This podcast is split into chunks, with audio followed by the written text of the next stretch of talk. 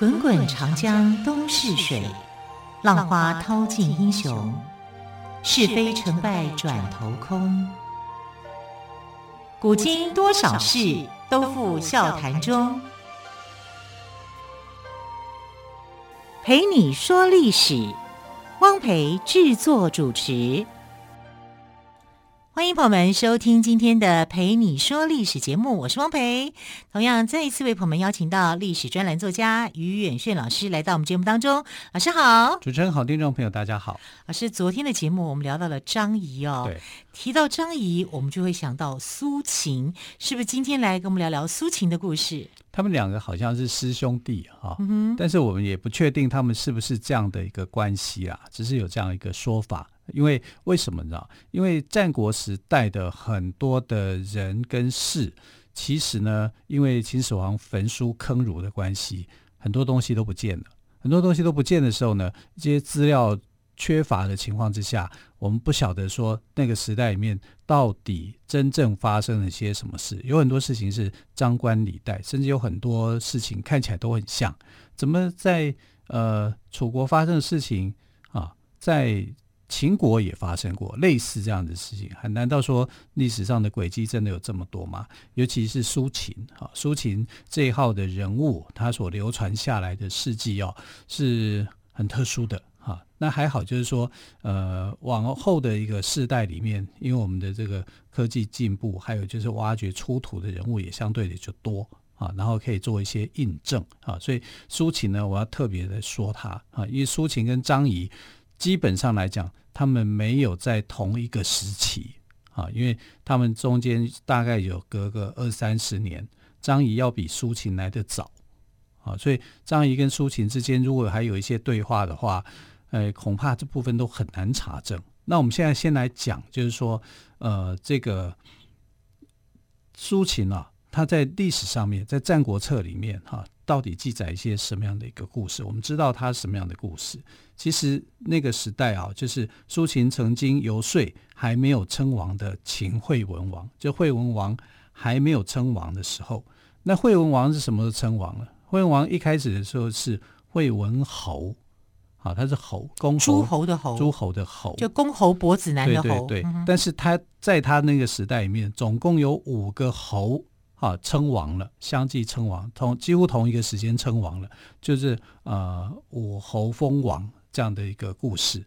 那在这个时代里面呢，那个秦惠文王啊，那时候就认为说秦国羽翼还没有发展好，时机还没有成熟，所以当苏秦去游说他的时候，他是没有接受苏秦的意见的。那苏秦只好就回洛阳老家了。我讲的这都是《战国策》里面所记载的苏秦的一个故事。那他回洛阳老家的时候呢，他是状如枯槁，面目黝黑啊啊，因为太阳晒嘛，他到处奔波嘛，要去呃求得的一官半职这样子，他很落魄，很落魄的回到家里面呢。你知道他家里面的人怎么样的对待他呢？呢，他的妻子正在织布啊，织布的时候眼睛都不看他，不理他。那他的嫂嫂呢？他肚子饿了，想吃饭。他的嫂嫂不理他，因为他觉得他小叔没出息，就不帮他做饭菜。那就连他自己的父母亲都懒得跟他讲话。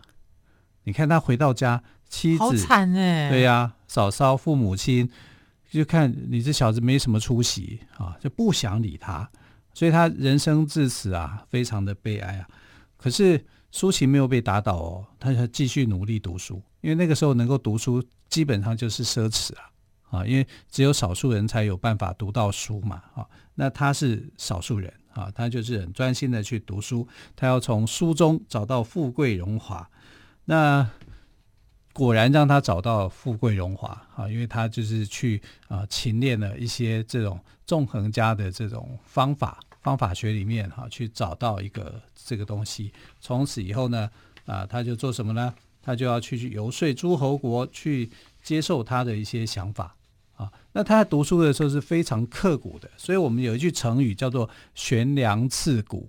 这两个典故啊，悬梁是另外一个，但刺股就是他啊，因为他在每次要读书的时候，读到自己很想睡，很想打瞌睡的时候，对，他就拿那个锥子去刺他身上，往他身上刺，不可以睡，不可以睡，要痛醒，继续读书，这样子苦读，毅力惊人呢，毅力惊人。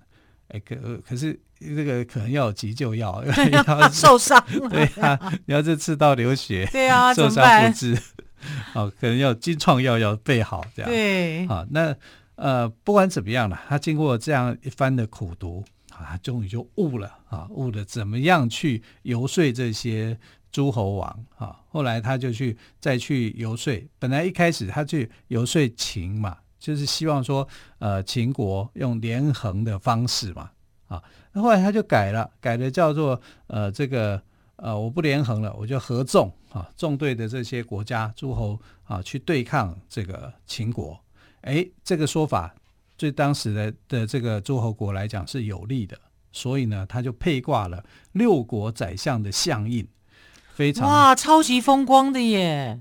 对啊，反正就是六个人都相信他，就很风光。嗯、他就回去他的洛阳老家。那他这次回家的时候，你知道发生什么事？他父母亲在距离老家三十里的地方就开始搭棚子设宴席，哦，很热闹，请乡亲吃东西，这样，然后就去迎接他，像流水席的感觉。对，啊，就是这是父母的态度哦。嗯、哼那苏秦的妻子。就是不敢看他的先生，眼睛都不敢看他一眼。为什么？因为太耀眼了。之前不看是因为看不起他，呃、故意在织布，啊、对对，就慢慢的织布，不看他。现在呢是不敢看他，对，太耀眼了。对，然后他的嫂嫂那时候不是做饭都不离不给他吃吗？对，啊、对不对？他的嫂嫂匍匐前进迎接苏秦，匍匐前进，对呀、啊，这会夸张了一点啊，很夸张啊。你看，全家都很夸张，匍匐，他的嫂嫂是最夸张的，匍匐前进来迎接苏秦。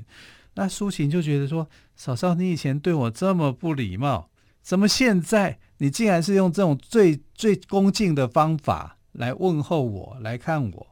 所以他就很好奇的问他说：“嫂嫂啊，你为什么要这样子做啊？”他嫂嫂就说：“因为小叔今日位高多金，令人尊敬啊。”你看，哎。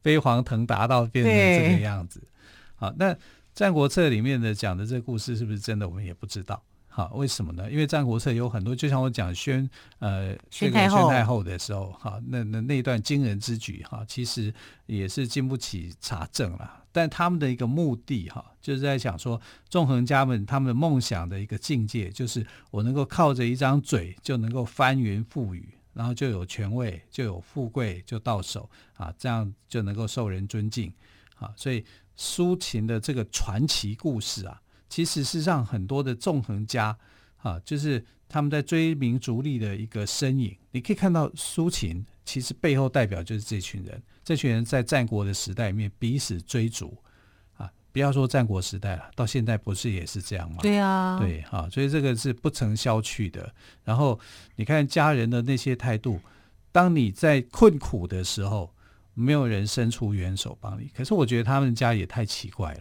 如果我们我觉得 over 了点，对我们正常的家庭都会彼此帮助跟鼓励，对不对？就他爸爸不理他，嫂嫂不给他饭吃，啊自己的太太就那边故意装忙。啊，好像就是他是一个边缘人一样啊，空气一样不存在。但是他没有说因为这样子被瞧不起啊，他就呃反而就落魄了。对，他反而悬梁刺股，对，逼自己苦读，对，逼自己苦读啊。所以读书这件事情还真的是很重要的。当然要有良师去启发啦啊。他的他跟这个张仪有共同的老师。啊，就是鬼谷鬼谷子啊，鬼谷子的门下，然后他就把这个呃鬼谷子老师啊，他们自己的这些讲义吧，重要的课本啊，就拿来看一看，哎，有没有什么课纲这样？对，果然看出了玄机啊，想参透了一些道理跟想法啊，所以这个故事也告诉我们，就是说读书是一件有益的事情。当你在很灰心、很痛苦的时候，你很潦倒的时候。甚至你家人都不理你的时候，书可能会是你的最好的良伴。也许你可以从中里面去找到你的理想，但你要有方法啊。这些方法呢，老师教给你的方法，你再把它去做一些重新整理以后，你可能会发现里面是有亮光的。然后依据这个亮光，你去发展，你会变成耀眼的明星。耀眼到什么？耀眼到你的父母亲竟然可以远从三十里的地方就开始搭棚子、设帐篷啊，对不对？准备食物，准备招待。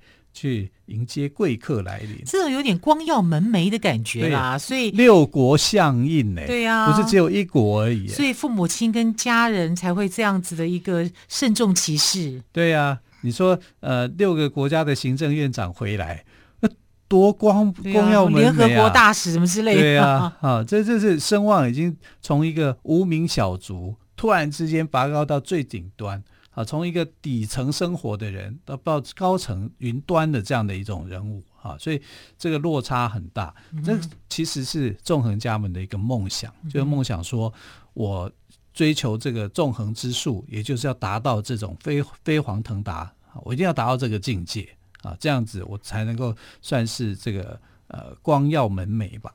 啊，所以苏秦的故事啊，告诉我们是这样，读书很重要，读书很重要。但这是不是他真实的人生？他的真实人生其实除了这一段以外，还有更精彩的部分。因为从现在的出土的一些资料哈，我们可以发现说，苏秦其实是一个间谍啊。对，间谍是一个间谍。好，老师，我们先卖个关子哦。Okay. 好，到底真实的苏秦是什么样的一个传奇人物？我们先休息一下，再请于月轩老师跟我们说哟。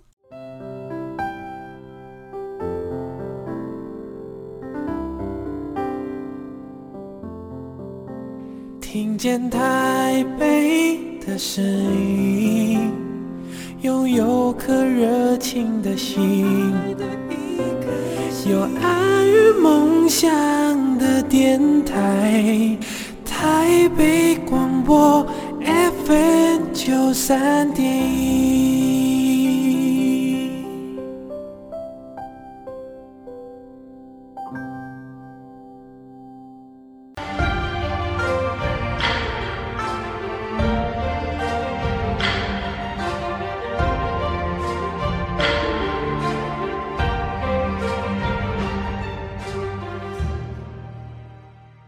这里是台北广播电台陪你说历史节目。今天我们特别来宾于远逊老师谈到的就是苏秦的传奇故事哦。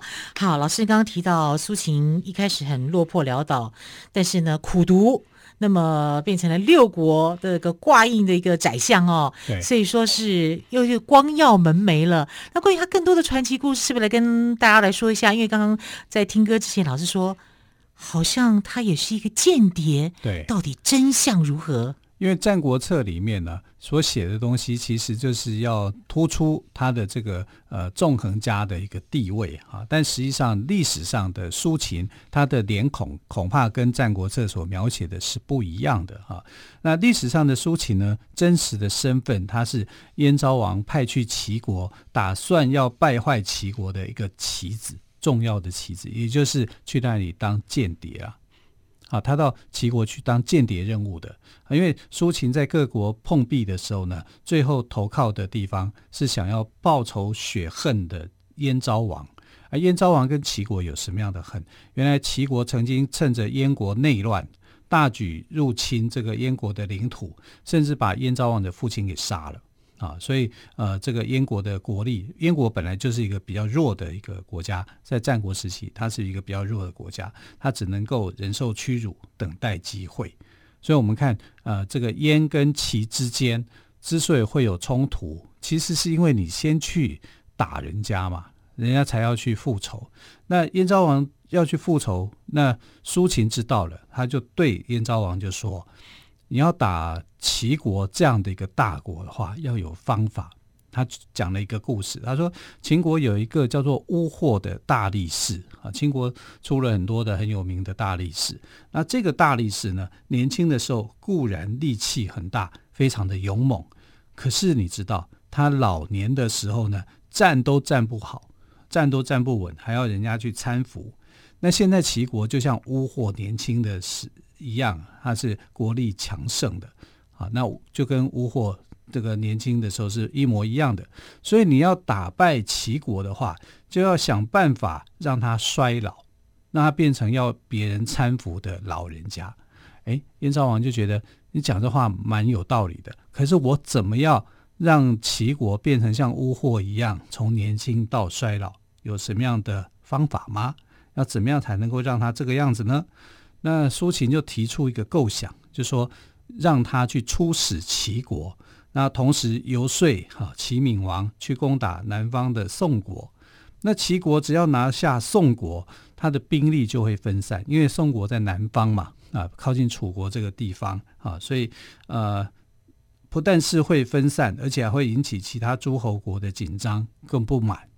然后齐国离宋国又很遥远，还有距离上的一些问题。那这样呢，我们就可以组成联军去攻打齐国，因为齐国最后他的这个你要去打宋国，那你的主力就会被牵制在宋国的这样的广大的领土里面，你会回不来。而燕昭王觉得这是一个好办法，好，那就派遣他去出使齐国，所以他用使臣的身份到齐国去。然后在齐国里面，他见到了齐闵王。那齐闵王就是一个好大喜功的人啊，因为他也把这个燕国的土地抢过来嘛，所以他就听了苏秦的建议，而且拜苏秦为相。好，所以他是秦国的相。秦呃，然后他就是要游说这个齐闵王去打宋国。那这个是他跟燕昭王之间的协定。等于是两个人这个一个秘密啊，只有他们知道，不可以给太多人知道，让他知道说，他出使到这个齐国是有目的的，那可能恐怕是很危险的啊。大方向就定好了，可是因为苏秦呢、啊，他是在齐国，他不在秦国，中间中间会会有人传话嘛？那万一有一些人去进谗言的话，他就吃不完就说这种，最怕就这个了，其实是会有的。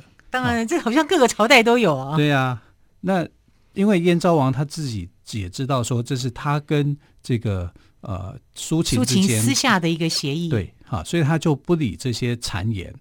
那些谗言就是讲的都会跟真的一样。